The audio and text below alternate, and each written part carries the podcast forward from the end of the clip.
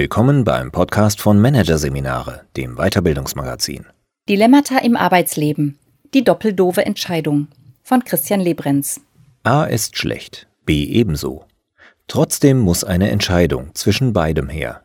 Willkommen in der Welt der Dilemmas, also jener Entscheidungen, bei denen wir nur die Wahl zwischen zwei oder mehr gleich unattraktiven Alternativen haben. Dilemmas waren früher vor allem ein Führungsthema. Doch in Zeiten der Selbstorganisation müssen auch Mitarbeiter öfter als ihnen lieb ist zwischen Pest und Cholera wählen. Zeit für einen besseren Umgang mit den verhassten Zwickmühlen. Entscheider sein, das wünschen sich viele. Im Kontext der Arbeitswelt 4.0 geht dieser Wunsch tatsächlich für immer mehr Mitarbeitende in Erfüllung. Wo früher nur Chefs das Steuerrad in der Hand hielten, sind nun auch Sie als Entscheiderinnen und Entscheider gefragt. Anfangs ist die Freude darüber, Entscheidungen treffen zu dürfen, oft groß. Schon bald aber wird auch dem euphorischsten Entscheider klar, dass er oder sie einen hohen Preis für das Dürfen zahlt, nämlich den entscheiden zu müssen. Und zwar auch dann, wenn es um Problemlagen geht, in denen man nur die Wahl zwischen Pest und Cholera hat. Also zwischen zwei oder mehr gleichermaßen unattraktiven Alternativen. Oder zumindest zwischen Alternativen, die alle einen gewaltigen Pferdefuß haben. Managern und Unternehmenschefs ist die Pein im Umgang mit solchen Zwangslagen seit jeher vertraut. Soll das Unternehmen die Preise senken, um die Kunden bei der Stange zu halten? Oder soll es der Forderung der Börse folgen und die Preise hochhalten? In dem einen Fall läuft man Gefahr, Investoren zu vertreiben, im anderen Kunden zu vergraulen. Soll man zentralisieren oder dezentralisieren? Das wird einerseits problematisch, weil die Zentralisierung die einzelnen Einheiten in deren Flexibilität einschränkt. Andererseits handelt man sich unter dezentralen Bedingungen Ärger durch Doppelarbeit und fehlende Synergien ein. Auch in der Mitarbeiterführung gehören unlösbare Zielkonflikte zum Alltag. Alle Führungskräfte kennen das miese Gefühl, es letztlich niemandem recht machen zu können. Der eigene Chef will die Deadline eines wichtigen Projekts aus guten Gründen vorziehen, die Mitarbeiter aber wollen aus ebenso nachvollziehbaren Gründen nicht auf ihren Sommerurlaub verzichten. Trotzdem muss eine Entscheidung her. Auch wenn diese zwangsläufig entweder den Chef verärgern oder die Mitarbeiter frustrieren wird. Um das Maß voll zu machen, gibt es nicht nur Zielkonflikte, die sich zwischen Personen oder Unternehmensbereichen mit partikularen Interessen abspielen, es gibt sie auch innerhalb der eigenen Person. So wird jemand, dem sein Job genauso wichtig ist wie die Familie, stets mit einer unlösbaren Zwickmühle zu kämpfen haben. Die Folge ist, Dilemmas umgeben uns ständig. Dies mag als Ausweis mangelnder Selbstführungskompetenz erscheinen. In Wirklichkeit ist es aber kein Zeichen dafür, dass schlecht geführt wird. Es ist ein Zeichen dafür, dass es überhaupt noch menschliche Entscheiderinnen und Entscheider braucht. Denn simple Routineentscheidungen, bei denen es unter Berücksichtigung aller Umstände und Variablen nur eine richtige Entscheidung geben kann, werden zunehmend von Algorithmen übernommen. Entscheidungen jedoch, die sich der Logik entziehen, dass sich durch sorgsames Abwägen von Argumenten und Daten eine eindeutige Lösung finden lässt, beherrschen Computer nicht. Fairerweise muss man allerdings sagen, das tun wir Menschen auch nicht. Zwischen zwei oder mehr absolut gleichwertigen Alternativen zu stehen, ist mehr als anstrengend. Besonders, wenn uns von vornherein klar ist, egal wie wir entscheiden, hinterher kommt immer etwas Schlechtes dabei heraus. Dass solche Dilemmas ein hartnäckiger Begleiter auf dem Weg einer jeden Entscheiderin und eines jeden Entscheiders sind, spüren auch Mitarbeitende, die in modernen Arbeitskontexten ein hohes Maß an Mit- und Eigenverantwortung tragen. Dabei bringt die Arbeitswelt 4.0 ihre ganz eigenen Dilemmas hervor. Wie zum Beispiel ist damit umzugehen, dass ein agiles Team zwar auf ein hohes Maß an Kooperation angewiesen ist, dass Menschen aber auch mit ihren Einzelleistungen wahrgenommen werden, dass sie mitunter hervorstechen wollen. Oder welche Entscheidungsprozesse sollten in einem selbstorganisierten Team etabliert werden? hochpartizipative, die aber sehr viel Zeit kosten? Oder soll weiterhin klassisch durch eine Person entschieden werden, weil das effizienter ist, wobei dann allerdings auch die Perspektivenvielfalt geringer ist? Und was ist, wenn ein eigenverantwortliches Team, das Einstellungen und Kündigungen selbstständig vornimmt, von der Unternehmensspitze den Wink erhält, dass es sich eigentlich selbst gesund schrumpfen müsste, um noch profitabel zu sein? In solch einem Fall nimmt das Dilemma tragische Züge an. Denn wer mag sich schon selbst opfern, ergo kündigen? Andererseits, Wenn nichts unternommen wird, geht es mit dem Team garantiert den Bach herunter. Denn dann sind am Ende alle Arbeitsplätze massiv gefährdet. In so einer verzweifelten Situation fragen sich viele, was ist hier bloß schiefgelaufen? Die Antwort darauf lautet, überhaupt nichts. So wie alle Dilemmas ist auch dieses ein Ergebnis von Bedingungen, die in jedem Unternehmen unter jeder Organisationsform gegeben sind und die notwendigerweise immer wieder das Entstehen von Dilemmas begünstigen. Eine dieser Bedingungen ist Ressourcenknappheit. Hätte das Team, das nicht profitabel wirtschaftet, Geld wie Heu, müsste es natürlich keinem Kollegen kündigen. Die zweite Zutat, aus der Dilemmas entstehen, ist die Arbeitsteilung. Sie ist zwar unerlässlich, um komplexe Produkte und Services entwickeln und anbieten zu können, doch ihr Preis ist ein hoher Koordinations- bzw. Abstimmungsbedarf, der seinerseits womöglich auch noch kein Problem wäre, wenn nicht Zutat Nummer drei ins Spiel käme, die partikularen Interessen, die Abteilungen, Funktionsbereiche und einzelne Menschen haben. Die Meinungen darüber, wie die Ressourcen und die Arbeit zu verteilen sind, gehen oft elementar auseinander. Und niemand kann dabei objektiv sagen, wer im Recht ist, denn alles spielt sich unter hoher Unsicherheit ab. Zutat Nummer 4. Wären die Folgen von Entscheidungen gut vorhersehbar, dann wären auch die meisten Dilemmas entschärft. Man wüsste schließlich schon, dass das Ergebnis von Entscheidung A am Ende doch nicht ganz so negativ ausfällt wie das von Entscheidung B. Zutat Nummer 5 für Dilemmas ist der Wettbewerb. Erst dieser sorgt dafür, dass überhaupt ständig neu und unter Unsicherheit entschieden werden muss. Eine der fünf Zutaten allein führt nicht zwingend dazu, dass ein Dilemma entsteht. Doch aus der Kombination verschiedener Ingredienzien aus dieser Hexenküche entstehen immer wieder neue Zwickmühlen.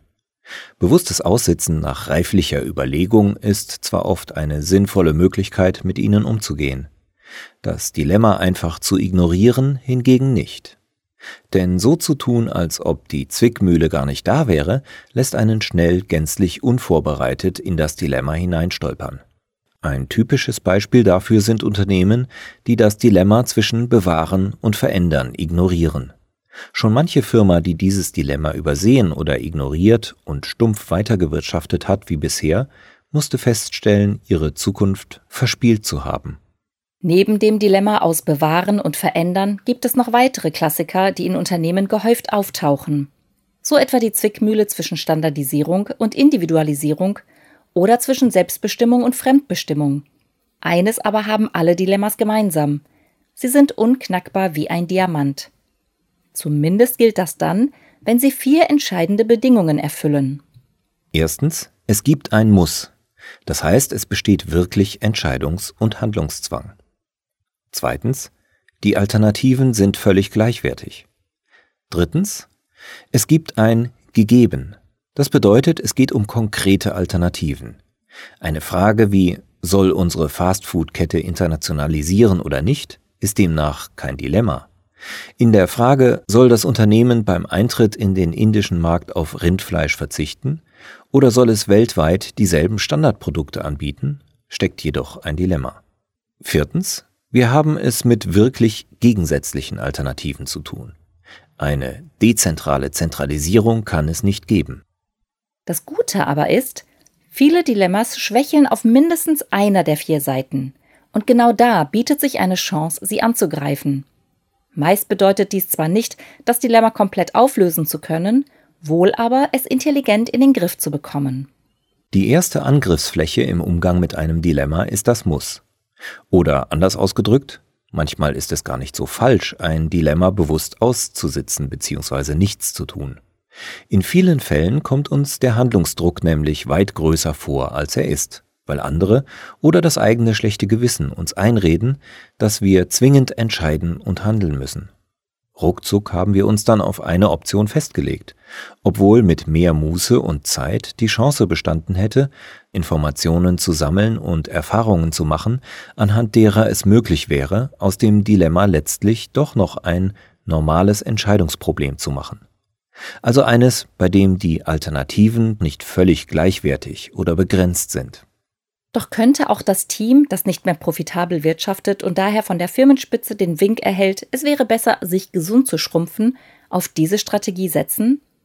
Der Druck ist hier nicht von der Hand zu weisen. Aussitzen wäre demnach wohl keine gute Strategie. Trotzdem könnte das Team beim Muss ansetzen. Es könnte sein Problem beispielsweise an die Unternehmensspitze delegieren. Dann würden zwar Kollegen entlassen, aber der Teamfrieden könnte auch nach dem Schrumpfungsprozess gewahrt bleiben. Denn Schuld wäre in diesem Fall schließlich die Unternehmensleitung, für die die Kündigungen selbst kein Dilemma sind.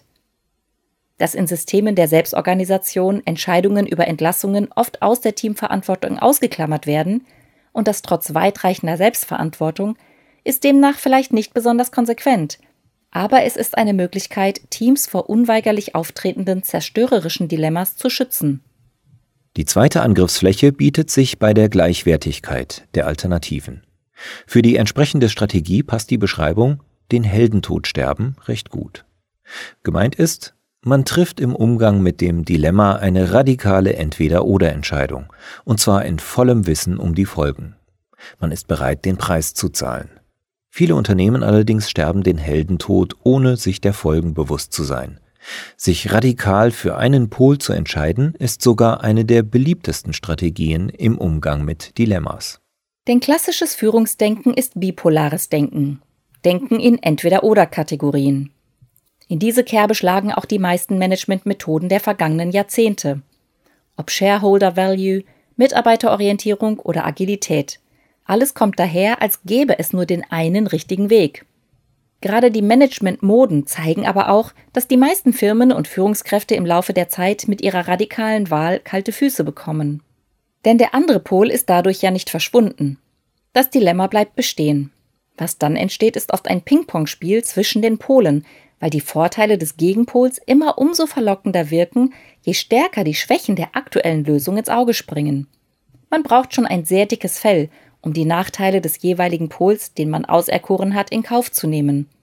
Das nötige Selbstbewusstsein und die Energie haben viele nicht.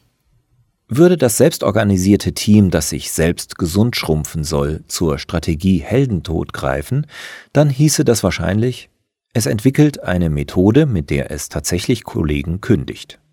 Selbst wenn diese Methode so sozialverträglich wie möglich angelegt ist, wenn etwa per Los oder geheimer Wahl entschieden wird, muss dem Team jedoch klar sein, mit welchen Folgen es danach zu kämpfen haben wird. Misstrauen und Angst könnten ab jetzt ständige Begleiter sein. Und möglicherweise gefährdet all das die Produktivität erst recht. Zum Glück aber bieten sich im Umgang mit Dilemmas oft noch bessere Lösungen als der Heldentod. Eine elegantere Strategie besteht häufig darin, die dritte Angriffsfläche von Dilemmas anzugehen. Das heißt, kritisch unter die Lupe zu nehmen, wie gegensätzlich die zur Verfügung stehenden Alternativen tatsächlich sind – Schließen sie sich wirklich vollständig aus oder nicht? Wenn nicht, lohnt es sich oft, auf eine sowohl als auch Strategie zu setzen, also eine, bei der man sowohl A als auch B tut. Genau dieser Anspruch macht Dilemmas freiwillig auch so anstrengend und frustrierend. Doch je komplexer und volatiler das Umfeld ist, umso wichtiger wird es, eben nicht automatisch ins Entweder-Oder-Denken zu verfallen, sondern dialektischer zu denken und damit kreativer zu werden. Auch das unter Druck geratene Team könnte sich überlegen, wie es die Quadratur des Kreises hinbekommen könnte. Es könnte zum Beispiel die Idee entwickeln, dass alle Kollegen auf einen Teil ihrer Gehälter verzichten. Damit ließe sich sowohl die geforderte Kostensenkung durch Abstriche beim Personal erreichen, als auch der Teamfrieden wahren, weil niemand entlassen werden müsste. Wenn wir darüber nachdenken, erleben wir ein derartiges Vorgehen in vielen Bereichen von Organisationen ohne dass zwingend das Dilemma dahinter wahrgenommen würde. Bemerkt wird die Zwickmühle oft erst dann, wenn es an den Grenzen zwischen den Polen bzw. an den Schnittstellen zu Problemen und Konflikten kommt. Wenn beispielsweise das, was in einem Innovation Lab Konzession an den Polveränderungen entwickelt wurde, von der weitgehend nach alten Regeln tickenden Bestandsorganisation Konzession an den Polbewahrung abgelehnt wird. Außerdem spüren wir das Dilemma durch knifflige Detailfragen, die in Bezug auf die Schnittstellen aufkommen. Zum Beispiel, in welchen Punkten sollen Mitarbeitende selbstverantwortlich entscheiden können? Und ab wo brauchen sie die Zustimmung des Teams oder einer für einen bestimmten Bereich verantwortlichen Person? Die sowohl als auch Strategie ist zwar meist die elegantere Lösung als der Heldentod, doch der Weg bleibt steinig. Auch das Team, das sich entscheidet, gemeinschaftlich seine Gehälter zu kürzen, muss sich auf zähe Verhandlungen einstellen. Schwierig wird die Sache vermutlich da, wo es um die Höhe des angepeilten Gehaltsverzichts geht. Bei 3% dürften die meisten noch zustimmen. Doch wie sieht es bei 30% Gehaltsverzicht aus? Ist das Team kreativ genug, kann es aber vielleicht sogar vermeiden, in den sauren Apfel einer solchen Debatte beißen zu müssen. Denn es gibt noch eine vierte Möglichkeit, mit einem Dilemma umzugehen. Und die besteht darin, das Dilemma als Scheindilemma zu enttarnen. Die vierte Angriffsfläche von Dilemmas ist der Faktor Gegebenheit. Konkret heißt das, es gibt Dilemmata, bei denen nicht nur die Entscheidungs- und Handlungsoptionen vorhanden sind, die wir gerade zu sehen meinen. Vielmehr gibt es noch andere Lösungswege, die wir gerade aber nicht sehen können, weil uns die Fantasie fehlt, sie uns vorzustellen. Oder schlicht die Zeit, das Problem ausreichend zu durchdenken. Das Ergebnis dieses verengten Denkens sind Dilemmata, die in Wirklichkeit gar keine sind. Ganz einfach, weil es statt Pest und Cholera noch einen anderen, weniger nachteiligen Weg gibt. Aus der gedanklichen Enge, die falsche Dilemmas produzieren kann, schafft man es am ehesten heraus, wenn es einem gelingt, einen Schritt zurückzugehen und sich eine elementare Frage zu stellen. Worum geht es hier tatsächlich? Oder auch, was ist das eigentliche Problem? Dieser Schritt zurück bedeutet einen Aufwand, der bei vielen Alltagszwickmühlen vermutlich zu groß ausfällt. Geht es jedoch um existenzielle Probleme, sieht die Sache anders aus dann kann es sehr lohnend sein, diesen Reset-Knopf für das eigene Denken zu betätigen, auch wenn es anstrengend ist. Das Team, das vor der schwierigen Entscheidung steht, sich selbst entweder gesund zu schrumpfen oder weiterzumachen wie bisher, damit aber den eigenen Untergang heraufzubeschwören, könnte beispielsweise darauf kommen, dass es letztlich eigentlich nicht primär um Kostensenkung geht, sondern darum, erfolgreich zu wirtschaften. Was also könnte es jenseits der bisher diskutierten Optionen tun, um dies zu erreichen? Es könnte statt A oder B C tun, also etwas völlig anderes. Es könnte sich zum Beispiel ein zusätzliches weiteres Ertragsfeld suchen. Spätestens hier zeigt sich, Dilemmas sind nicht zwangsläufig der Feind, als der sie wahrgenommen werden. Sie sind nicht nur normal, sie können auch ein starker Motor für Kreativität sein. Wenn das kein guter Grund ist, entspannter mit ihnen umzugehen.